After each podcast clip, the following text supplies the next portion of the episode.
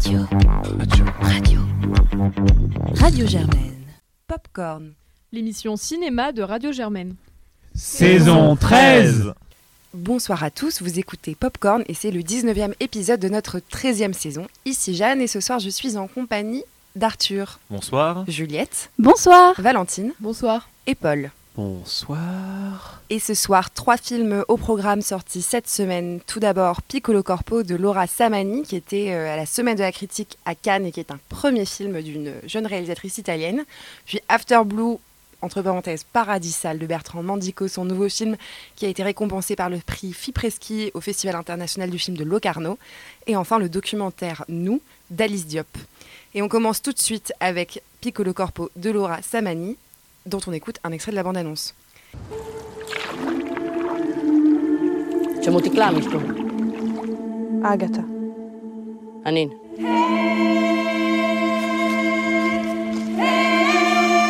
Čekaj tu asa identi.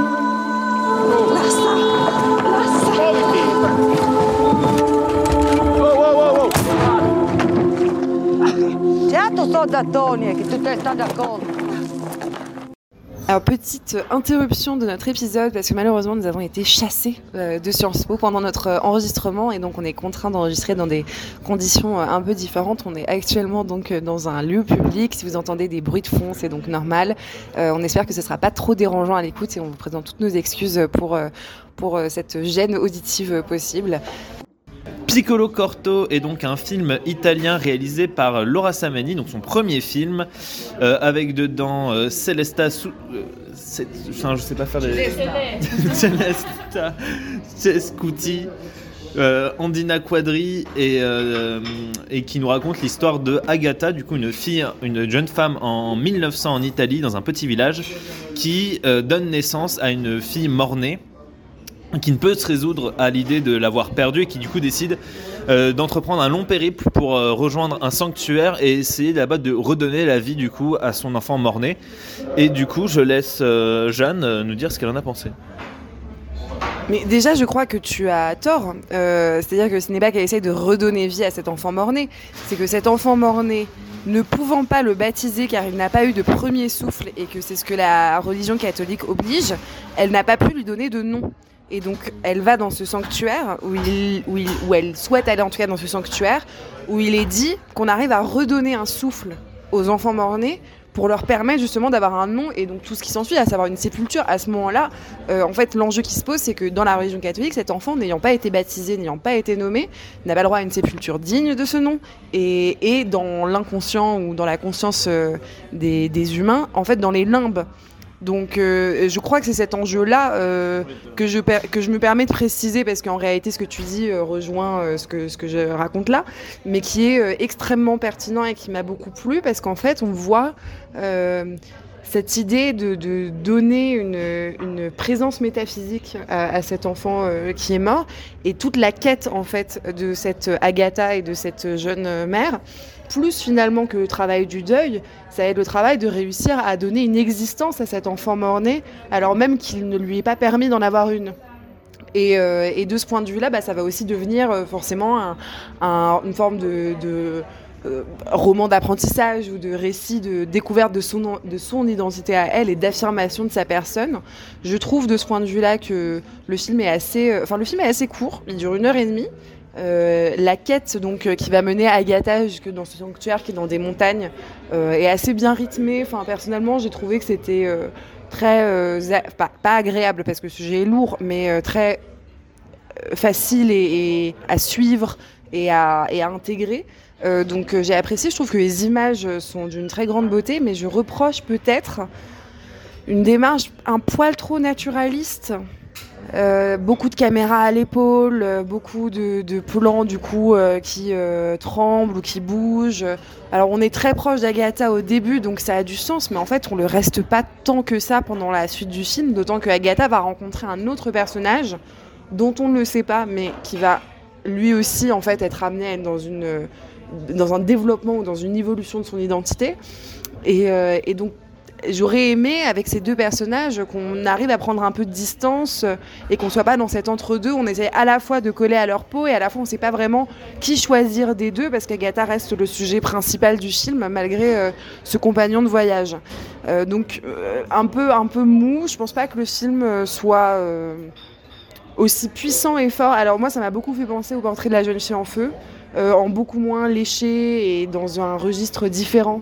Mais euh, il y, a- quelque chose d'un peu proche, euh, je pense, dans, dans l'abord en fait du thème de la femme dans une société éloignée. Alors c'est un milieu qui est extrêmement différent parce qu'on comprend que c'est une femme qui vit, euh, qui vient d'un milieu très rural, qui vit sur une île. Euh, donc euh, c'est un contexte qui est autre. Mais je trouvais qu'il y avait certaines lumières ou certains plans qui pouvaient y faire penser, certaines pratiques aussi qui ont couru longtemps en fait pendant les siècles qui ont suivi concernant les femmes. Et, et donc je regrette simplement qu'il n'y ait pas eu davantage peut-être de mise en scène formelle et de recherche peut-être d'une certaine esthétique parce que la volonté et le choix et l'intention euh, de ce naturalisme pour moi n'était pas entièrement justifié et c'est dommage. Mais euh, Juliette, je sais pas ce que, ce que tu en dire. Euh, moi, je suis assez d'accord avec toi. Après, sur la comparaison avec Portrait de la jeune fille en feu, en fait, c'est surtout au niveau de l'image, moi, je trouve que ça se ressent. Il y a une lumière qui est pareille. Moi, au niveau de l'esthétique, j'ai bien aimé le film parce qu'en fait, c'est une esthétique qui est très douce. La photo, il y a des très belles lumières et moi, c'est ce que j'apprécie beaucoup, des lumières très chaudes. Et en fait, tu parlais d'une esthétique naturaliste. Euh, c'est exact. Enfin, alors moi, les mouvements de cam, enfin les, les- caméras à l'épaule quand c'est pas justifié, et là, je, je vois pas pourquoi ça le serait.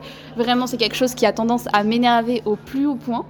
Euh, mais en tout cas, nat- naturaliste, c'est aussi une esthétique naturaliste parce qu'en fait, euh, c'est presque, c'est pas un road movie parce que euh, ils sont pas, ils sont pas en voiture, mais en fait, la, plupart du, temps, du coup, Agatha et son compagnon de voyage sont sont en train de randonner dans la nature et notamment euh, il y a des montagnes et les paysages sont absolument magnifiques. Et moi ce que je retiens de ce film c'est ces plans de la nature qui sont filmés de manière très douce et où en fait on sent que cette histoire c'est aussi le prétexte pour montrer tous les paysages de l'Italie. Et, euh, vraiment moi j'ai beaucoup aimé et juste aussi sur comment se débrouiller dans la nature parce qu'à un moment euh, les, deux protagonistes sont juste on doit se faire à manger, faire du feu, des choses comme ça. Et c'est aussi sur, euh, c'est hyper beau, je trouve, sur comment on, se débrouille dans la nature quand on n'a rien. Et ça filme vraiment les petits gestes du quotidien que, au, final, moi, en tant que citadine, je connais pas du tout, par exemple, ou même, enfin, juste ils vont chercher des champignons, enfin, des trucs, choses comme ça. Et c'est des, des petits moments du film que j'ai beaucoup aimé. Après, clairement, le film se perd. Il, enfin, il y a des plans qui servent absolument à rien, et ça, c'est quand même très dérangeant. Enfin, je veux dire, à un moment, ils sont sur une calèche et euh, ils filment les elle filme les chevaux de très près en contre-plongée. Ça n'a absolument aucun intérêt dans le récit. Il y a plein de, plans où en fait on se demande pourquoi ils sont là et ils n'ont absolument pas d'intérêt. Et donc c'est dommage pour un film qui, fait, qui est déjà court et à la limite euh, on aurait pu en faire un, film encore plus court, quelque chose comme ça. Euh, après, c'est vrai qu'en plus, philosophiquement, euh, pour revenir plus sur le, propos du film cette fois-ci, je trouve que c'est assez intéressant aussi sur la question de quand est-ce qu'on décide qu'on existe et quand est-ce qu'on n'existe pas. Est-ce qu'on existe dès le moment où on est né ou alors est-ce qu'on existe quand les gens pensent à nous et comment faire quand euh, on veut légitimer une existence parce que quelque chose a une importance à nos yeux alors qu'en fait euh, ben, c'est pas possible et c'est une question que moi je trouve extrêmement féconde après qui a peut-être pas été assez exploitée par le film moi je trouve. Surtout qu'en plus le développement avec le deuxième personnage je trouve est très euh, prévisible en fait et, euh, j'aurais bien aimé euh, dans ce cas-là plus euh, aller rentrer dans son histoire aussi mais là le truc c'est que ça reste très très superficiel et vraiment ça n'a pas grand intérêt. On a l'impression que c'est rajouté là comme ça et on, on comprend pas trop. moi, j'ai pas trop compris le sens. Mais je sais pas, Arthur, si tu as des choses à rajouter. Bah, je vais pas rajouter grand chose moi sur le, fond, je suis plutôt d'accord avec vous. Alors, le film m'a vraiment laissé en dehors. Je suis pas un grand fan de l'esthétique naturaliste, et là, je trouve que c'est encore moins justifié parce qu'il y a quand même quelque part une expérience un peu. euh, presque ésotérique quand même, il y a il quelque chose de mystique et j'étais très déçu que le film ne le fasse pas ressentir et justement je trouve que ça aurait dû ressortir par une mise en scène un peu plus j'ai pas envie de dire tape à l'œil en fait, mais beaucoup plus démonstrative. C'est-à-dire que bah, le naturalisme, c'est on pose la caméra pour essayer de faire ressentir, enfin, d'être au plus proche de la réalité. Au plus proche de s'il y avait vraiment une caméra qui avait suivi à ce moment-là le personnage. Ce qui veut pas dire qu'il n'y a pas de mise en scène, mais ce qui veut dire qu'il y a une mise en scène qui tente au maximum de s'effacer, qui est davantage là pour retranscrire son sang. Sauf que derrière, le personnage principal, il suit pas simplement, il est pas simplement en train de se balader dans les montagnes, il suit une expérience mystique, une relation qu'elle que- qu'elle entretient avec sa fille Euh, euh, il y, a- il y a un message derrière qui je trouve en fait ne transparaît pas assez bien puisque cette esthétique nous laisse, enfin ce, ce style nous laisse totalement froid. J'aurais été beaucoup plus preneur d'un film qui ose à des moments et comme il va le faire vers la fin et c'était les ra- vraiment la scène qui m'a vraiment plu et là où j'ai j'étais vraiment parti en n'aimant pas le film et j'en suis ressorti en ayant un avis un peu plus nuancé parce que justement il y a ces dernières scènes là qui là assume son côté mystique, assume le côté où elle va faire une mise en scène qui est purement représentative, purement euh, subjective, métaphorique en fait. Et là, ça m'a plu, mais sinon, je trouvais le film assez pas ça, enfin c'est lambda en fait parce qu'il raconte une histoire très froidement, sans s'approcher des personnages. C'est pas en mettant la caméra à 5 cm de, de- des acteurs que ça, va- on va changer quelque chose, parce que ces acteurs sont assez peu expressifs au final. En fait, on a un jeu qui est très plat, qui parce que c'est pas le but, c'était une volonté de la part de la réalisatrice de demander à ces acteurs de jouer euh, de manière assez, assez fluette. Donc j'ai été assez déçu en fait. C'est ce choix du naturalisme qui m'a dérangé parce que je pense que le film aurait pu beaucoup me plaire et aurait pu être très intéressant si elle avait assumé une mise en scène beaucoup plus mystique. Après, je suis conscient que c'est en fonction de mes goûts également et de ma réception de, ces messages-là. Mais pour le coup, Jeanne, tu, l'as bien dit, dans ton résumé du film, c'est quelque chose qui est je extrêmement poétique et tu en as rajouté aussi, euh, Juliette, sur le- le message que pouvait donner ce film-là. Et malheureusement, la mise en scène dessert je trouve vraiment le, propos du film, parce qu'il permet pas du tout de s'y appliquer, alors que derrière, il y avait quand même des thèmes très intéressants. Après, je trouve qu'il y a quelque chose d'assez euh, intéressant, je sais pas si je peux dire original, mais de montrer un film euh, historique qui est filmé comme un documentaire. Euh, C'est-à-dire que on nous montre, et je pense que quand tu parles par exemple de ces gestes-là, de genre survivre dans la nature, en fait ça, paraît idiot, mais bah oui, deux personnes en 1900, euh, quand ils sont dans la forêt, ils ont pas un tube avec des sandwichs et, euh, et ils doivent euh, faire. euh, Et donc il y a des sortes de gestes du quotidien qui historiquement sont extrêmement fiables et, et cohérents qui nous sont montrés et, et, qui, et qui selon moi sont intéressants et je pense que c'est ce qui justifie en fait justement cette dimension documentaire et en fait c'est aussi parce que le mystique dont tu parles Arthur à cette époque c'est juste une réalité sociale c'est pas c'est pas c'est pas c'est pas que des jeunes qui voient des apparitions euh, en flammes quoi. C'est juste une foi profonde qui est basée euh, sur ce mysticisme. Mais je, je suis je te rejoins aussi je pense que c'est bien que je, comprenne d'où ça vienne euh, j'ai été un peu déçue de ce point de vue là et j'aurais préféré sans doute comme toi quelque chose peut-être d'un peu plus riche visuellement à cet égard. J'ajouterais cependant qu'il y a quelque chose que j'ai trouvé très pertinent, c'est qu'en fait, pendant tout son périple, euh, Agatha est obligée donc de porter euh, le corps de son enfant mort-né dans une boîte, puisqu'elle doit l'emmener dans ce sanctuaire. Et ça va être une sorte de ressort euh, dramatique de faire en sorte que le contenu de cette boîte ne puisse être dévoilé, parce qu'en fait, c'est aussi s'attirer le jugement, la critique, la crainte qu'on le lui vole. Ou... Et j'ai trouvé que cette urgence qu'il y avait pendant tout le film, elle était euh, très très pesante et très forte. Et je pense que c'est pour ça que on entre euh, dans cette histoire, c'est parce qu'il y a cette sorte de, à intervalles réguliers, euh, d'enjeux qui se posent de bah non, il faut à tout prix qu'on qu'on ne le montre pas. Et je regrette juste que le moment où on le voit soit un peu décevant. Parce que oui, je, je vous spoil, mais à un moment donné, on va donc voir ce fœtus mort, enfin ce fœtus nouveau-né mort. Et c'est assez décevant. Là-dessus, j'espère donc euh, que peut-être vous irez voir ce premier film qui, je trouve, quand même dans l'ensemble euh, très réussi et euh, en tout cas qui mérite euh, le détour et le coup d'œil. Euh, il est vraisemblable qu'il ne reste pas extrêmement longtemps à l'affiche, donc dépêchez-vous si vous souhaitez euh, le voir. Et maintenant, on passe à After Blue Paradisal de Bertrand Mandico. On écoute tout de suite un extrait de la bande-annonce.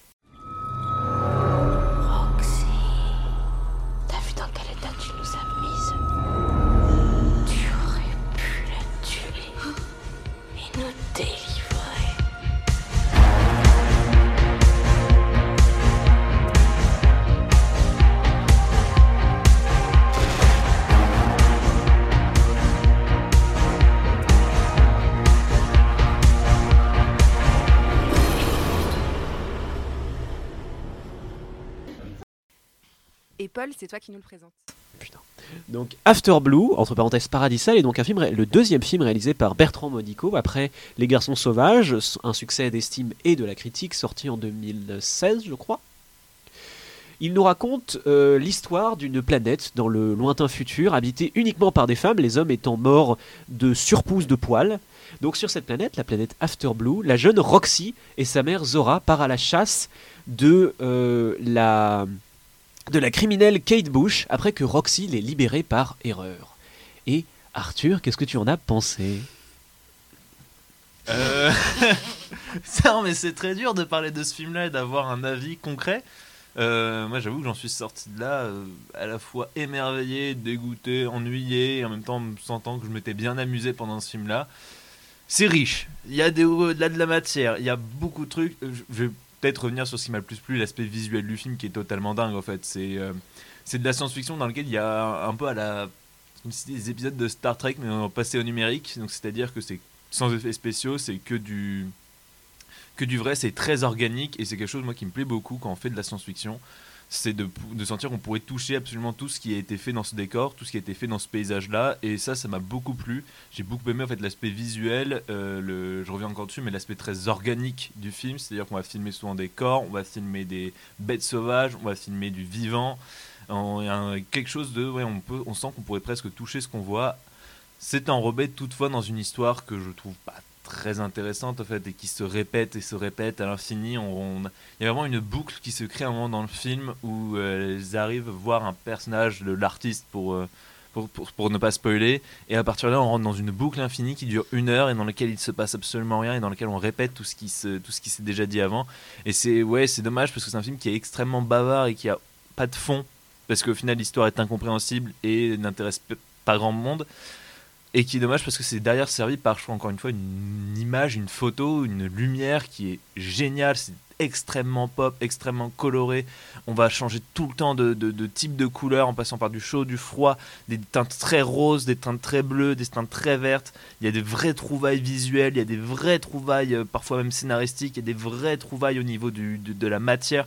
C'est extrêmement riche, mais c'est extrêmement compliqué également de coordonner ces idées autour de ce film-là, tellement ça part dans tous les sens pour au final pas dire grand chose et je sais pas si je suis devant un spectacle qui est extrêmement prétentieux ou alors une proposition dans laquelle je ne suis tout simplement pas rentré dedans mais du coup je vais peut-être vous laisser parler pourquoi pas revenir après Bah, je, suis d'accord avec toi formellement, enfin visuellement, esthétiquement, euh, j'ai trouvé que c'était extrêmement plaisant. Euh, effectivement, tu l'as dit, il y a beaucoup de, lumière, il y a une sorte de faux technicolor euh, qui est qui fait du bien à la rétine et qui est super savoureux, mais quelque part, même si on s'amuse aussi des références euh, qui peuvent être euh, glissées, enfin typiquement, euh, je pense qu'il y, a- un côté volontairement un peu série B. Tu le dis avec un décor qui est palpable, mais qui en fait fait aussi très carton-pâte et qui, je pense, est volontaire et enfin, je pense qu'il est volontaire. Il est clairement volontaire et, et je trouve ça plaisant, mais en fait, au bout d'un moment, je trouve que ça en devient un peu ennuyeux, notamment le fait que tous les personnages sont doublés. Euh, dans les dialogues, donc il y a euh, comment comment on dit ça Il y a en post-production ils ont ils ont redoublé euh, tous les dialogues, ce qui fait qu'il y a toujours un- une sorte de réverbération qui, qui sonne comme un doublage de série B un petit peu. En plus, les, les, le texte, les dialogues sont extrêmement poétiques et écrits, donc il y a toujours une sorte de décalage comme ça. Mais euh, c'est usant finalement en fait, parce que ça se répète, parce que c'est un peu long, parce que le scénario ne- n'en vaut pas la peine non plus. Alors à un moment donné, moi j'ai décidé de regarder euh, le film un peu comme on regarde euh, les vidéos un peu expérimentales qui sont projetées dans un musée, c'est-à-dire comme une œuvre dans laquelle je me laisse emporter, mais c'est clairement pas le récit qui m'a qui m'a pris et c'est dommage parce qu'en fait c'est aussi pour ça qu'on voit des films, c'est pour des histoires et on peut pas dire que le film soit non plus contemplatif. Donc et bon, moi je trouve qu'il y a un peu un côté Barbarella rencontre Gremlins euh, que j'aime beaucoup euh, et qui me fait très plaisir. Euh, J'arrive pas à savoir franchement à 100% si tout le côté qu'on pourrait dire cliché est toujours du fait de, parodier et dans une optique d'humour. Je pense par exemple à tout- toute la sexualité qui est mise en œuvre dans le film. Euh, je trouve qu'elle est, elle est marrante, elle est rigolote, mais en fait c'est tellement poussé qu'au bout d'un moment on se demande s'il n'y a pas un côté un peu dégueu aussi derrière. Moi en tout cas c'est l'effet que ça m'a fait. Ça me dérange pas euh, de, sortir d'un film un peu dérangé, mais là je sais que j'étais dérangée parce que finalement le film se perd euh, assez vite dans, dans, son, dans son envie de référencer, dans son envie de faire des clins d'œil, de, de rappeler à la fois voilà, la science-fiction un peu série B et en même temps de proposer un film X hyper hauteur. Et je me demande si finalement euh, c'est pas ce qu'il perd. Quoi. C'est, euh, il m'aurait fait un vrai film de science-fiction avec une histoire et des retournements et des trucs euh, forts. euh, Peut-être que j'aurais davantage apprécié et je me serais senti moins lassée euh, par lui. Paul, peut-être que tu peux nous ajouter quelque chose là-dessus. Ah, et la, la bande originale est très belle, je trouve. Et d'ailleurs, elle, elle est euh, disponible en vinyle, j'ai vu ça. Ça m'étonne pas. Le propos est donc, euh, vous avez raison, le propos là, il est quand même indéniablement plus visqueux que par exemple pour La Palmée du Cournot, mais ça manque un peu de ressort, quoi. C'est-à-dire qu'on est face à un film qu'on pourrait un peu imaginer être un, un remake euh, bâtard du, du Dune de Jodorowsky. D'ailleurs, ce n'est pas la seule chose qui pique à Jodorowsky, parce que globalement, c'est El Topo au féminin. Ouais, ouais. Euh, C'est-à-dire, c'est un espèce de western halluciné où tout se perd, tout se répète, euh, tout devient soit une critique du consommérisme, soit une espèce de métaphore qui n'ira jamais nulle part. Le sexe est poussé jusqu'à l'exploitation, puis continue encore un peu jusqu'à ce que vraiment on en ait ras les couilles. Et en plus, il le filme. Oula, non, non, non. Et continue un peu, encore un peu jusqu'à ce qu'on en ait vraiment marre. Il faut que j'arrête d'utiliser cette expression. Euh, et en plus, il, il filme, c'est terrible. Tu, tu parles de la sexualité, c'est dérangeant. Mais moi, ce que je trouve terrible, c'est qu'il le filme toujours de la même façon. C'est-à-dire Oui, qu'il oui, ça- filme le sexe d'une seule et unique façon. Ça pourrait être un propos. Ça pourrait être un propos. Mais comme il donne quand même des valeurs très très différentes à la plupart de ses scènes, il y a un moment où on a juste l'impression qu'il ne sait pas comment filmer ça autrement. Et, euh, et dans un film qui, justement, tu l'as dit, se renouvelle en permanence, change de palette de couleurs un plan sur deux, euh, quand il a une idée, il la met juste dans un coin, c'est très ennuyeux parce que c'est un film, c'est l'indulgence même ce film. C'est un film d'un bonhomme qui a, eu un grand succès, qui est l'auteur et qui s'est dit je fais ce que je veux. Et ça donne des grands moments de cinéma, comme ça donne euh, des moments de pédanterie euh, calamiteuse et, et croquignolesque qui nous amènent surtout vers un ennui, mais abyssal quoi. Il y a des scènes où on se fait chier, mais c'est terrible. En fait, la question, c'est dans quelle scène on ne se fait pas chier? C'est ça ce qui me Non, dérange. Il y a, y a- y a une espèce de chevauchée des Valkyries euh, laser qui me fait hurler de rire et qui pour le coup est un grand moment. Il y a plein de moments que je trouve vraiment passionnants où la musique, l'excès, la passion, le fait que très clairement ce type n'avait personne pour relire son script, personne pour regarder son angle, sa caméra, personne pour retoucher à sa péloche parce qu'apparemment il l'a tourné sur péloche en plus son film, personne pour retoucher à quoi que ce soit et que du coup, comme il a fait ce qu'il voulait, ça donne un truc fascinant, certes, mais c'est pas c'est pas bien parce que parce que tu peux pas faire quelque chose en ne fais- en faisant tout ce que tu veux. Et c'est une assez bonne démonstration de ça en fait. C'est à dire que malheureusement l'artiste à un point ou à un autre a besoin d'un second regard. Et le, que là très clairement c'est nous le second regard. Et que on aurait bien aimé être plus loin dans la chaîne euh, du consommateur peut-être éventuellement au niveau du, euh, du recyclage. Parce que là on se retrouve essentiellement à foutre le film à la poubelle Mais il y a quelque chose euh, que et c'est- tu, tu m'y fais penser dans ce que tu dis parce que le film est, ex- est excessif. Euh, ça déborde de partout. euh, Il y a toujours, il y a trop de lumière, trop de paillettes, trop. Et j'ai trouvé ça très enthousiasmant jusqu'à ce que je me rende compte que cet excès n'était pas généreux. Euh, c'était, c'est, ce, ce n'est pas euh, cette euh, toute cette profusion euh, est faite pour nous en mettre plein la vue, mais finalement, on nous laisse jamais vraiment entrer dans le film. Et euh, moi, je suis fan, par exemple, des dialogues à la Romer, etc., qui peuvent paraître froids, théâtraux, statiques. Donc, c'est pas pas une question d'accessibilité qui se pose forcément. C'est juste que à un moment donné, on sent qu'il n'y a pas vraiment a pas vraiment d'envie de nous partager son rêve. Il y a juste envie de nous le montrer. Et quelque part, c'est peut-être ce qu'il y a de plus égoïste. Euh, et je sais pas, euh, Arthur, si, tu veux ajouter quelque chose euh, là-dessus. Euh, mais par ailleurs, une dernière déception euh, que j'aimerais évoquer, c'est le fait qu'il y a quand même un personnage qui s'appelle Kate Bush et aucune chanson de Kate Bush. Et ça, ça me rend très triste. et nous insérerons au montage une chanson aléatoire de Kate Bush pour vous faire comprendre pourquoi c'est un drame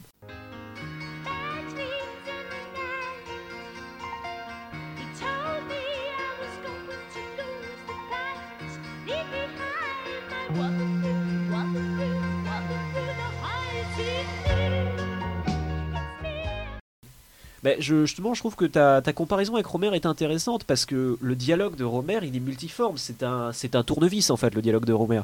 Il sert euh, finalement de réponse. Le génie de Romer, c'est de répondre systématiquement à sa propre proposition par son dialogue. Le texte et l'image sont toujours conjointement en train d'offrir deux points de vue sur une même œuvre, sur une même proposition. Le problème de Mandico, c'est qu'il a un point de vue et qu'il n'y retourne pas. Du coup, le dialogue se soumet à l'œuvre et se soumet en fait à l'image et devient un espèce de, texte brinque-ballant, à moitié poétique, dépendant surtout de, propositions visuelles et dénoué de contexte ou vraiment d'évocation, parce que me dire qu'un faire que toutes les arbres soient appelées selon des noms de, de marques de luxe ou ce genre de trucs, c'est c'est une assez belle idée en fait. mais ça pourrait être illustré par l'image. Et en général, son texte n'illustre, ne fait jamais qu'illustrer l'image. Et encore une fois, c'est une autre forme d'échec, je trouve, artistique. Mais c'est vrai que le, tu, fais, le, texte ne fait que surligner, avec un gros stabilo bien crade, en fait, ce que l'image te montre déjà. Et euh, c'est vraiment ce, que je trouve assez horrible, mais c'est toute la narration du film, en fait, est vraiment euh, atroce, parce qu'elle est... Elle, en fait tellement des caisses pour une histoire qui est inintéressante, elle ne met tellement pas d'emphase sur les personnages, et à la limite, on ne voudrait pas avoir d'emphase pour les personnages, c'est pas un problème en fait, sauf que le film derrière n'a pas d'intérêt vu que bah, il, il semble quand même s'accrocher à un noyau narratif et on sait pas sur quel pied il veut danser. Est-ce qu'il veut qu'on soit intéressé par l'histoire? Est-ce que dans ce cas il y a un message à aller chercher dans l'histoire? Dans ce cas je l'ai pas compris. Ou est-ce qu'il n'y a pas de message à aller chercher dans l'histoire? Mais du coup pourquoi essayer de nous mettre quand même une narration qui voudrait essayer de tendre des fils et de tendre des câbles avec des, per- des personnages avec des buts à, avoir? Et le, film en fait est, est dans cet entre-deux là. C'est-à-dire qu'il sait pas s'il doit raconter une histoire ou pas. Et on sait pas nous spectateurs si on doit prendre cette histoire et essayer d'en tirer quelque chose ou faire comme toi tu as dit Jeanne au bout d'une demi-heure dire bon bah c'est pas grave je vais voir ça scène par scène je vais essayer de prendre mon plaisir sur l'image qui en effet est vraiment super intéressante à voir et encore une fois je, reviens là-dessus mais regardez des extraits si ça vous tente ce film là et a une ambiance crée une atmosphère qui est géniale mais qui du coup euh, rend presque le, le- le- spectateur assez triste de ne pas se dire à l'intérieur de ce, cette super univers on pourrait pas avoir une super histoire en fait. Et c'est là où j'étais plus déçu c'est que je me suis dit au début en voyant le speech de base dans cette narration euh, face caméra je me suis dit c'est tellement génial de voir comment ce monde là aurait pu évoluer de, de voir comment ces personnages là auraient pu se constituer. Et au final on se retrouve avec euh, deux personnages qui auraient très bien pu vivre dans une forêt à côté de chez nous. Ça n'aurait pas changé grand chose en fait. Euh, une forêt un peu avec des psychotropes. Mais ça n'aurait pas changé grand chose et du coup on en ressort un peu hébété avec de très belles images dans la tête mais moi j'avais vraiment l'impression à un moment de m'être assoupi d'avoir fait un grand cauchemar qui avait aucun sens et m'être réveillé à la fin de la séance en fait. Mais euh, je suis totalement d'accord avec toi et c'est vrai que sur, euh, sur cette question du message, je pense que tous les films en portent pas forcément, mais il y a quelque chose qui est tellement stylisé dans le film qu'on attend une métaphore et en fait il y a des débuts de métaphores partout, mais comme il n'y a aucune progression ni scénaristique ni des personnages, enfin comme il n'y a absolument aucune évolution euh, pendant le film, bah on en finit par juste se dire qu'il n'y a pas de, il a pas de, il a, pas de message caché. hein. C'est juste que le film est pauvre sur euh, ce qu'il a à nous proposer en termes de, récit. Et euh, je pense que malheureusement, on a, on a déjà fait le tour. C'est dommage parce que le film, comme tu le dis, Arthur, est vraiment magnifique. Que Les Garçons Sauvages de Mandico, si vous ne l'avez pas vu, je vous le recommande. Et un film qui est également superbe. Paraît-il que After Blue s'inscrit avec Les Garçons Sauvages dans une trilogie, donc on attendra le troisième pour voir euh, et se faire un avis. Euh, J'ai vu aussi que Mandico avait réalisé quelques courts-métrages où il est souvent dans des formes d'exercice de style. Euh, je crois qu'il a fait ça avec un de ses courts-métrages qui reprend le thème du western, etc. Donc je pense que tu as raison et je te rejoins, Paul. En fait, on est avec quelqu'un qui a véritablement envie de s'amuser dans ce qu'il est en train de faire, mais peut-être au détriment du plaisir des spectateurs. Et c'est dommage. On va passer donc maintenant au troisième film de cette semaine, le documentaire Nous d'Alice Diop, dont on écoute un extrait de la bande-annonce.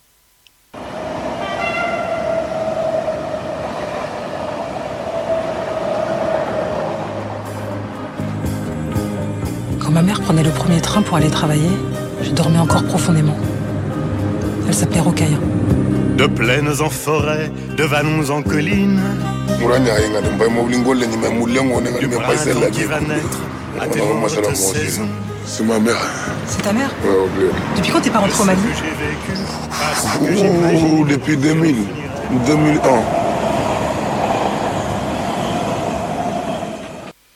Et Juliette, c'est toi qui nous présente ce documentaire.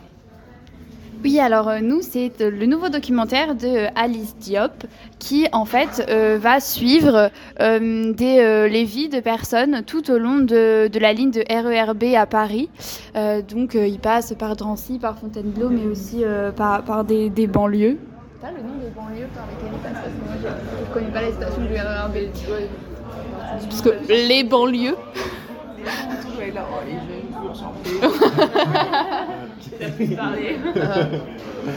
Donc euh, elle suit, euh, elle suit euh, les, hum, les, vi- les, les- les villes et les quartiers le long du RERB tout en suivant les, vies qui vont avec.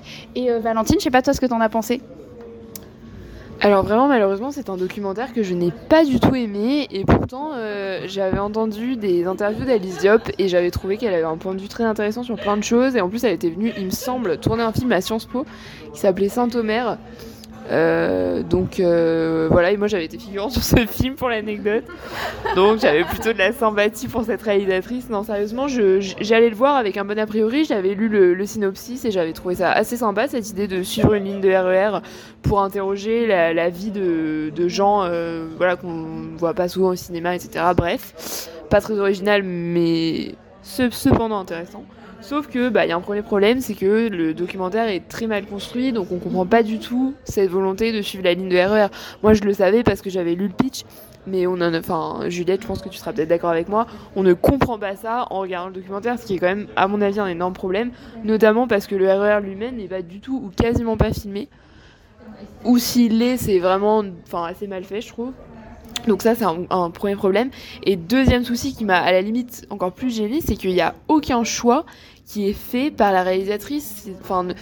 Que cela soit au niveau de la réalisation, c'est-à-dire qu'on a un mélange de euh, je balance des images d'archives, euh, je j'interviewe des gens et il y a une voix off derrière, ou alors des fois je pose juste ma caméra et j'attends que les choses se passent.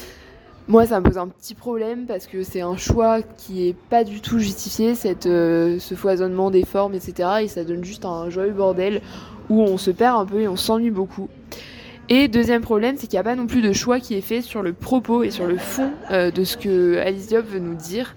C'est-à-dire que euh, quand elle pose sa caméra, bah, comme je l'ai dit, il n'y a pas vraiment de choix d'angle, il a pas vraiment. On a l'impression que c'est plutôt des exercices de style. Alors effectivement, il y a, voilà, elle s'est filmée. Enfin, il y a des, moments qui sont assez jolis, mais le problème c'est que ça n'est ça n'a pas d'intérêt pour le documentaire. Euh, et quand elle interviewe des gens, moi j'ai trouvé ça assez gênant parce qu'en fait elle est en voix off derrière la caméra et elle leur parle, mais elle essaye plutôt de, leur faire, de les faire parler que d'entamer un véritable dialogue avec eux. Je sais pas si tu seras d'accord, mais moi j'ai eu l'impression que elle euh, parlait davantage euh, pour sa caméra que avec la personne qui était derrière. Les seuls moments que j'ai trouvé pas mal, c'était quand il y avait des images d'archives que j'ai trouvé très émouvant, mais en même temps mettre des images d'archives de son enfance. Enfin, je veux dire, tout le monde peut faire ça et c'est émouvant à chaque fois. J'ai trouvé que même là, il n'y avait pas réellement de choix, pas réellement de mise en forme. euh, Non, vraiment, moi j'ai trouvé que c'était sans intérêt. Et pour tout dire, je suis même sortie 10 minutes avant la fin. euh, parce que j'avais autre chose à faire et je m'étais dit que je pourrais arriver en retard à mon autre rendez-vous, mais en fait ça n'en a pas valu la peine. Donc euh, voilà.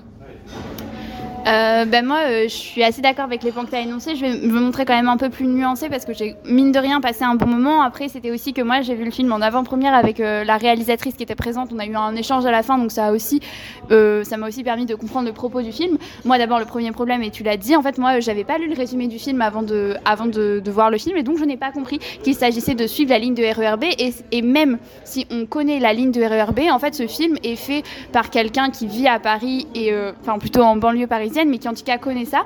Euh, moi, venant de province, en fait, je ne connais pas les arrêts de la ligne de RERB, et donc quand tout d'un coup on passe d'une banlieue à Drancy, à un mémorial de la déportation, je ne comprends pas le lien et je ne comprends pas pourquoi euh, on parle tout d'un coup des, camps de concentration et des atrocités juives, alors qu'avant on suivait euh, une, aide-soignante. Ensuite, on passe à la forêt de Fontainebleau. En fait, je ne, au-delà du fait de ne pas genre mettre le fil conducteur du film, du film dans le film, ce qui est déjà très problématique d'un côté. euh, en fait, ce film est aussi fait et c'est dommage parce que dans son intention, euh, nous, c'est genre, ça a une volonté de représenter la, la société française en fait et représenter. euh, c'est ça, euh, bah, euh, elle, ce, que la réalisatrice connaît dans son ensemble, euh, avec différents points de vue, et, c'est aussi ça que j'ai aimé dans le film, et j'y reviendrai après. Mais en tout cas, c'est un film qui reste très francilien, en fait. Et pour quelqu'un qui ne connaît pas ça, c'est extrêmement déconcertant. Et en fait, j'ai passé. Euh, j'ai compris un jour après pourquoi il y avait Drancy, parce qu'en fait, euh, quelqu'un m'a expliqué que Drancy c'était sur la ligne de RERB, sinon j'étais complètement déconcertée de tout ce méli-mélo qui venait devant moi. Donc, en plus du fait que, effectivement, tu l'as dit, il y a des formes extrêmement différentes. Il y a des images d'archives, puis on suit des récits qui sont pas liés les uns aux autres en fait. On suit vu juste des vies comme ça euh, qui n'ont pas forcément de lien, ce qui est très enfin ce qui peut être très poétique, qui, des vies qui sont très intéressantes et en fait qu'on a envie de connaître parce que c'est vrai que ces vies elles n'ont pas été filmées auparavant, mais c'est juste que du coup on est vraiment, on peut être vraiment perdu et c'est aussi ce qui provoque l'ennui. Donc voilà, moi c'était un premier problème que j'ai eu avec le film, surtout parce qu'il a cette volonté de représenter et qu'en fait du coup il a un, un angle mort pour moi. Euh, ensuite. Euh, moi, j'ai quand même bien aimé. Et surtout, ce que j'ai bien aimé dans ce film, en fait, c'est à la fois les vies qu'on représente et le regard que la réalisatrice elle porte dessus, qui est toujours hyper bienveillant. Euh, elle, sa, volonté, c'est de hum, représenter les vies qu'on n'a pas forcément l'habitude de représenter à l'écran. Donc, il y a une aide-soignante qui, en fait, on découvre après que c'est sa sœur, et donc même elle interviewe euh, les, les, les, les, malades ou c'est, enfin, c'est une. Enfin, voilà, bon, bref, elle interviewe les, les, les malades et, et les personnes âgées que suit, que suit sa sœur, et c'est hyper émouvant parce que du coup, on découvre leur vie que sinon on n'aurait jamais connue, et des petites anecdotes qui sont vraiment, pour le coup, vraiment des, comme des petites tranches de vie. On suit euh, un mécanicien malien euh, qui, euh, qui a sa mère au téléphone et on, voit sa vie, on découvre sa vie. Enfin, ça, je trouve ça vraiment hyper émouvant. Et ce qui est assez étonnant, euh, parce que moi, je pensais que du coup, ça allait plutôt se concentrer sur ça, sur ces, euh, ces vies un peu, mais euh, de banlieue, un peu des, personnes auxquelles on ne donne pas la parole, donc même des personnes racisées, racisées, des choses comme ça. Mais ce qui est assez étonnant, c'est que aussi dans le film, on a un moment où on a une messe euh, en honneur à Louis XVI où on va euh, lire le, testament de Louis XVI et euh, la dernière scène, donc Valentine tu n'as peut-être pas vu mais le film se termine sur 10 minutes de chasse à cour à la forêt de Fontainebleau. Désolée de vous spoiler le film mais comme il n'y a pas de film narratif, il n'y a pas de, tension. Ce qui est a priori, c'est- plutôt connaissant la réalisatrice et ce qu'elle fait, c'est plutôt des des milieux dans lesquels elle, desquels elle ne se sent pas du tout proche. Moi, j'avoue que ça m'a vraiment déconcertée de voir des scènes de chasse à cour et de- enfin des gens qui sont à une messe, genre qui encensent Louis XVI. J'avoue que c'est as- c'est assez déconcertant. Après, la, réalisatrice défendait son propos en disant que justement, elle, ce qu'elle voulait, c'était défendre le nous, ce- cet englobe, et le fait, et le fait est que, effectivement, du coup, elle voudrait que la société française fasse société et donc inclut aussi ces gens à qui on donne euh, moins la parole. Moi, j'avoue que ça m'a quand même posé problème et je comprenais pas du tout le lien qu'il y avait avec, euh, ou sinon après, il y a des enfants des cités, des, des, jeunes, euh, même des jeunes femmes, et c'est hyper, hyper beau ce qu'elles disent, mais c'est vrai que moi, enfin, il y a plein de fois où j'ai été déconcertée et donc, voilà. Globalement, mon avis, un peu, un peu désordonné, mais, mais voilà, j'espère que ça vous aura donné peut-être envie de voir le film. Mais je trouve que justement c'est intéressant ce que tu dis et c'est peut-être moi ce qui m'aurait tenté, alors j'ai pas vu le documentaire mais ce qui m'aurait tenté dedans, c'est que la ligne B... Alors c'est dommage qu'on qu'on comprenne pas tout de suite que c'est de ça dont il s'agit si euh, toutes les deux vous, vous l'avez pas perçu, mais la ligne B en fait elle traverse des territoires qui sont très différents et en fait toute la région Île-de-France euh, regroupe des réalités euh, euh, socio-territoriales euh, extrêmement euh, variées et du coup des populations très variées. Je pense que c'est aussi ça ce qui est intéressant et tu vois t'évoquer euh, le fait que le titre euh, du documentaire, euh, son nom c'est Nous, euh, je crois qu'il y a une volonté voilà, de se représenter, mais aussi de se dire que celui qui est en face fait partie d'un- d'un- d'une communauté à laquelle on appartient. Moi, c'était sans doute ça ce qui m'intéressait. Donc, je sais pas si Valentine, toi, tu veux réagir sur cette scène que tu n'as pas vue, peut-être Non, mais euh, moi je suis d'accord avec toi, Jeanne. Je trouve le principe et l'idée du documentaire absolument génial parce que, particulièrement la ligne du RERB, bah, il y a le mémorial de Drancy, il y a la forêt de Fontainebleau, il y a la basilique de Saint-Denis, il y a des, cités, enfin, il y a, il y a beaucoup de choses et justement beaucoup de choses pour faire un nous. Le problème, c'est que moi je trouve que montrer c'est bien, mais il faut montrer avec une intention. Et quand elle euh, se pose dans une messe royaliste ou euh, dans une cité et qu'elle euh, laisse parler, le problème c'est que voilà, on s'ennuie assez rapidement et on a davantage l'impression que c'est un exercice de style. Et aussi quelque chose qui est assez regrettable, c'est que c'est certes un documentaire choral, mais c'est une superposition. C'est-à-dire qu'on a rarement de retour, on a rarement de retour sur ce qu'on a déjà vu. Et donc ça nuit à la cohérence et forcément euh, c'est moins sympa et moins euh, moins euh, jouissif que si on avait par exemple des retours euh, à certains moments, à des moments choisis sur ce qu'on a déjà vu. Ouais, mais après, moi, si je peux rebondir sur un point, c'est que justement, euh, après, on a une discussion avec la réalisatrice dans la séance, et donc c'est vrai que c'est assez étonnant en fait que Alice Diop, qui est donc une femme racisée et qui en général essaie de donner la parole à des personnes qui ne l'ont pas au cinéma, s'attaque à un sujet comme la chasse à cour. Et donc euh, qu'elle s'attache s'attaque à de la chasse à course, c'est vrai que c'est assez étonnant. Et on se demande même comment elle a fait pour avoir accès à ce milieu-là. Et parce qu'en plus, moi, ce que justement, et là où j'aurais euh, j'aurais un point de désaccord avec toi, Valentine, ce que j'ai beaucoup aimé dans le film, c'est justement le fait qu'elle prenne pas position et qu'elle filme pareil la chasse à cour et, euh, et des banlieues et des milieux qu'elle connaît plus, sa sœur, sa famille, etc. Et c'est un regard qui est hyper bienveillant, que- auquel moi je m'attendais pas, et voir de la chasse à cour bah, comme ça et elle, elle va pas filmer en soi la chasse, elle va plus filmer l'être humain avec lequel elle s'est liée parce que du coup, pour revenir à mon propos, je me suis complètement perdue. Mais en fait, elle a expliqué que euh, ce truc avec la chasse à cour, elle allait faire de la chasse à cour tous les mardis à Fontainebleau pendant un an pour se lier avec cette personne pour que euh, du coup elle, elle suit un, un- un- grand-père et son petit-fils, je pense, qui du coup euh, le grand-père initie le petit-fils à la chasse et donc c'est vraiment un truc hyper traditionnel où c'est vraiment là en costume, ils ont les, les- trompettes et les corps et tout ce qu'il faut. Et donc elle, elle a vraiment fait un, un travail de, bah, de, se lier avec, avec la personne, de se mettre en confiance. Et je trouve que justement, ça se ressent à travers le film, ce travail de, de relation en fait qu'elle a fait et que je trouve très beau et très intéressant, auquel je m'attendais pas. C'est vrai que c'est déconcertant et on peut se demander si, euh, si c'est vraiment pertinent de les filmer de la même manière. Est-ce que eux ils ont en vrai la même place qu'un immigré malien qui répare des voitures pour euh, rien, euh, pour rien du tout, un salaire de misère? Mais en tout cas, c'est quelque chose que moi j'ai beaucoup aimé et qui du coup je trouve fait la force de ce film aussi.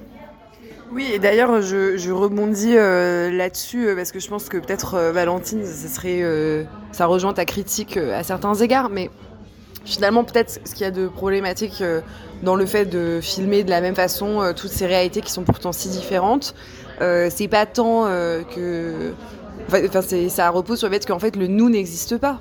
Euh, tout le long de la ligne du RERB. C'est-à-dire que vouloir créer un corps commun entre toutes ces réalités-là, c'est quelque chose qui est très beau, mais qui ne qui n'affronte pas du coup la réalité de la chose, qui est euh, en fait des divisions extrêmement fortes et des conflits aussi.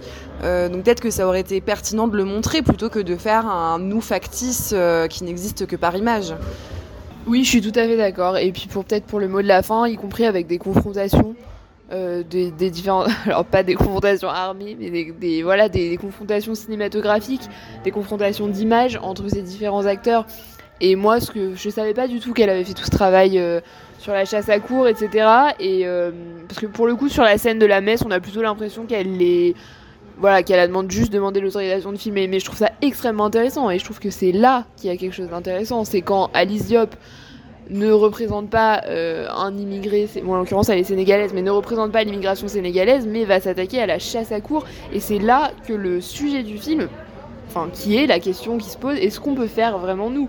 C'est là que je trouve ça intéressant. Moi, je trouve ça donc très pertinent d'avoir représenté euh, la chasse à cour et les messes royalistes. Après, sur le même plan au bas, ça c'est un- une autre discussion. Moi, je trouve simplement qu'il aurait pu y avoir euh, une empreinte plus forte du regard de la réalisatrice et un propos plus appuyé. Bah, je vous remercie toutes deux pour être allées voir ce documentaire. J'espère en tout cas que pour nos éditeurs, ça les aura éclairés sur, euh, sur le propos du film et sur leur envie ou non d'aller le voir. Et on passe maintenant au coup de cœur et coup de gueule de nos chroniqueurs.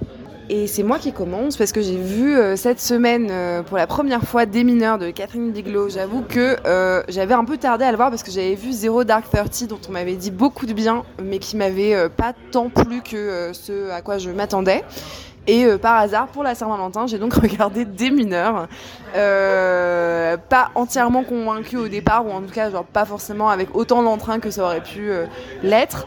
Des mineurs raconte l'histoire de très simplement l'équipe de Des mineurs en Irak, enfin de l'armée américaine, pendant une mission qui dure, il me semble, 48 jours. Et disons qu'à la fin de la première séquence, le démineur principal euh, de l'équipe meurt euh, parce qu'il se fait euh, bah, hum, exploser par une mine qui est posée. Donc on va surtout, enfin on va suivre essentiellement l'arrivée d'un nouveau démineur principal qui qui est lui euh, beaucoup plus euh, téméraire puisque euh, dès sa première, dès la première mine qu'il est censé donc déminer, il ne demande pas à ce que le robot aille regarder à l'avance, il y va quasiment sans combinaison et donc effectivement ça va créer des Évidemment, ça va créer des tensions entre lui et le reste de son équipe, parce que en fait, c'est des enjeux de vie ou de mort qui se jouent. Et le film, j'ai pas envie d'en dire trop, mais extrêmement puissant. Euh, on comprend à la fois, euh, bah d'ailleurs, le- il y a une, petite phrase euh, sur l'écran noir avant que le film commence, qui est une citation de je ne sais plus qui malheureusement, mais qui dit donc la guerre est une drogue. Et en fait, c'est ce que le film va venir illustrer. à la fois dans ce que ça a d'addictif, d'adrénaline, de l'adrénaline que ça peut provoquer, mais aussi forcément tout- toute la noirceur qu'il y a, euh, qu'on peut imaginer dans une guerre. Et euh, le film a remporté donc euh, l'Oscar du meilleur film l'année de sa sortie, et ça ne m'étonne absolument pas parce qu'en fait c'est un c'est à la fois un portrait au vitriol de la guerre en Irak et à la fois juste une et à la fois un portrait beaucoup plus nuancé euh, des soldats partis en Irak pour battre euh, l'ennemi euh, sous le drapeau américain. Donc c'est aussi intéressant à mon sens sur le plan historique, politique que cinématographique et je vous encourage vivement à voir ce film qui est cela dit, je préfère le préciser, très très dur dans certaines scènes qui sont présentées, mais c'est ce qui en fait aussi le sel et sans doute tout l'intérêt à certains égards. Euh, et je vais laisser la parole peut-être à Valentine. Euh, coup de cœur ou coup de gueule Alors ce sera un coup de gueule pour moi ce soir parce que j'ai vu euh, The Souvenir euh, partie 1, donc film qui a fait pas mal de bruit ces derniers temps et qui a été réalisé par il me semble Joanna Hogg, une réalisatrice anglaise et avec notamment dans le rôle principal la fille de Tilda Swinton dont je ne me souviens plus du nom, excuse-moi ma petite.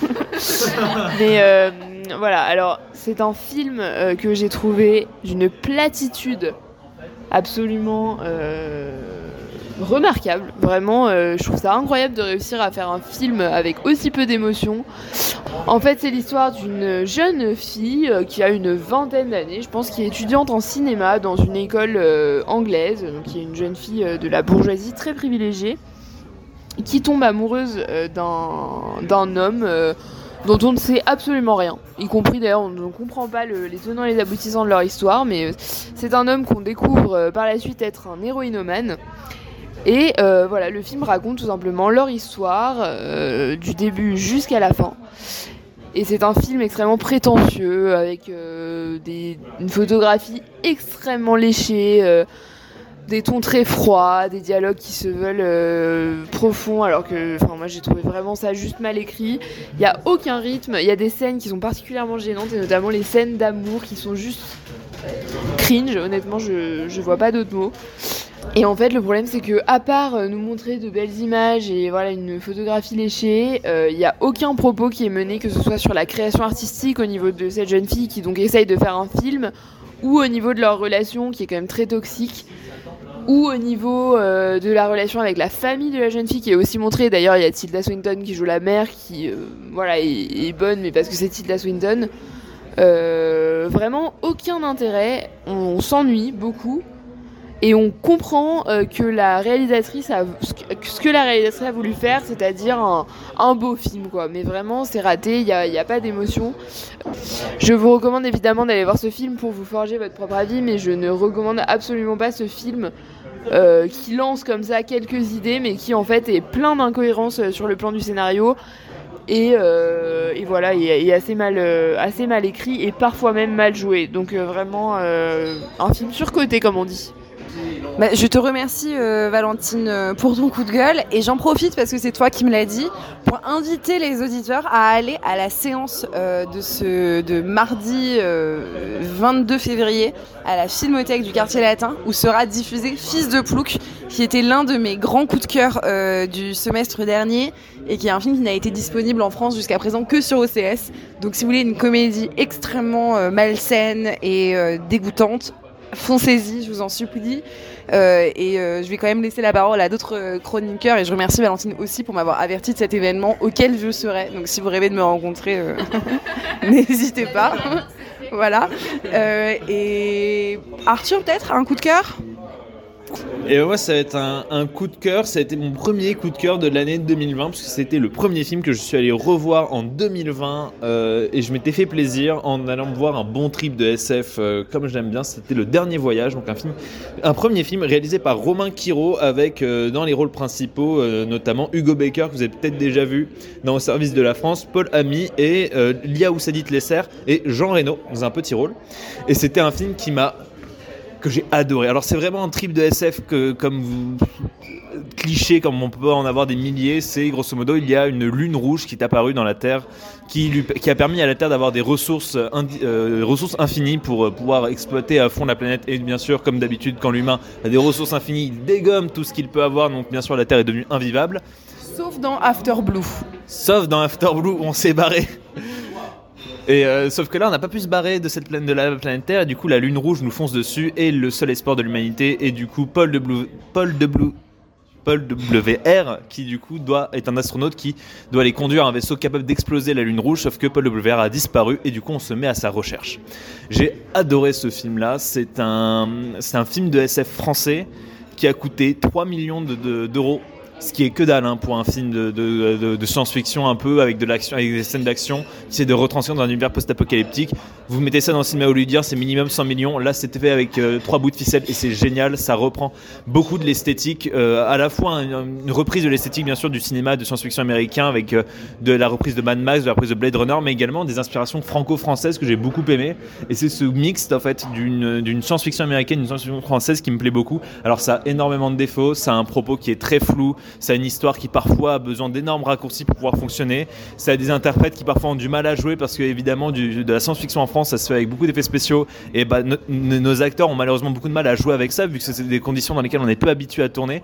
Mais mine de rien c'est un film qui est extrêmement rafraîchissant, ça a des scènes d'action qui sont vraiment vibrantes, ça a une photographie que vous verrez très très peu pour des films euh, français. C'est un, bonbon de science-fiction en fait. Et j'ai adoré ça. Et il y a notamment une scène de baston sur du Eddie Mitchell et des scènes de baston sur du Eddie Mitchell. Vous verrez jamais ça sur dans du cinéma américain.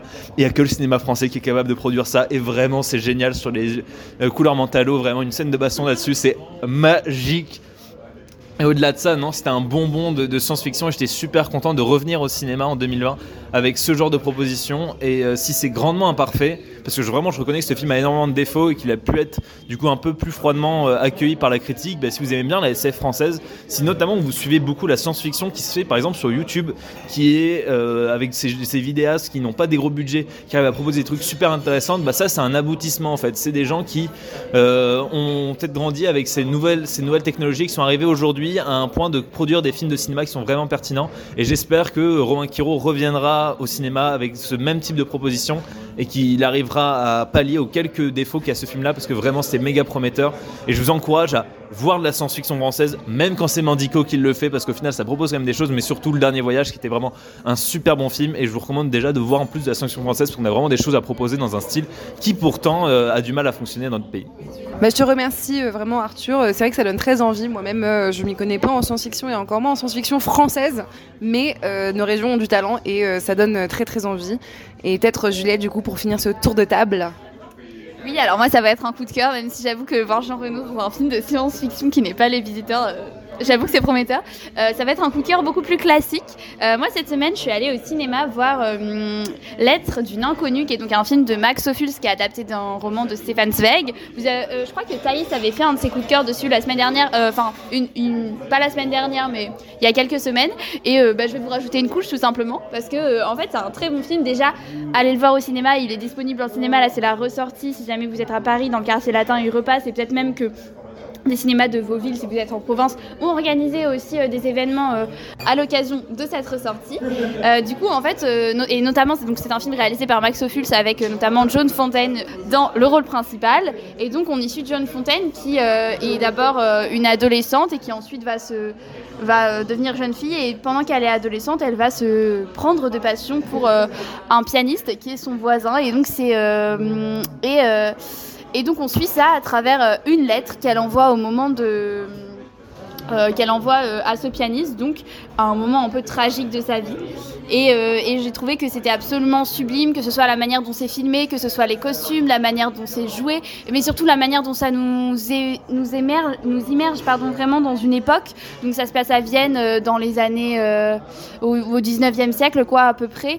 Et c'est vraiment c'est resplendissant et en même temps, je trouve, et c'est très très rare pour les films de cette époque, ça a pas très mal vieilli et même ce que ça dit au niveau du genre, des relations amoureuses est quelque chose d'extrêmement intéressant parce que notamment le personnage du pianiste est montré dans toute sa vérité et pas idéalisé comme euh, le prince charmant, comme quelqu'un. euh, il est vraiment montré comme le séducteur qu'il est et comme tout le mal qu'il peut faire à euh, cette femme qui du coup elle va se débrouiller tant bien que mal pour arriver à, faire sa vie et justement même au niveau de la condition féminine à l'époque je trouve que c'est vraiment hyper intéressant et, et moi c'est un film qui m'a vraiment vraiment beaucoup plu qui, est juste un petit bonbon donc vraiment à la fois aller voir le film puis n'hésitez pas non plus à lire euh, à lire euh, le roman de Stéphane Zweig qui est aussi d'une grande grande qualité et puis, euh, et puis voilà, c'est tout. J'espère que je vous aurai, aurai donné un peu envie. Oui, bah, je ne peux que abonder dans ton sens, à la fois pour le film et cette nouvelle de Stéphane Zweig qui en plus se lit d'une traite sans difficulté, comme beaucoup d'autres nouvelles de Stéphane Zweig d'ailleurs. Et je te remercie donc pour ce coup de cœur. J'espère que cette émission vous aura plu, chers auditeurs, euh, que ça vous aura donné envie d'aller voir euh, certains euh, des films qu'on a vus cette semaine et encore d'autres. On vous souhaite une bonne soirée. On se revoit la semaine prochaine. Au revoir. Au revoir.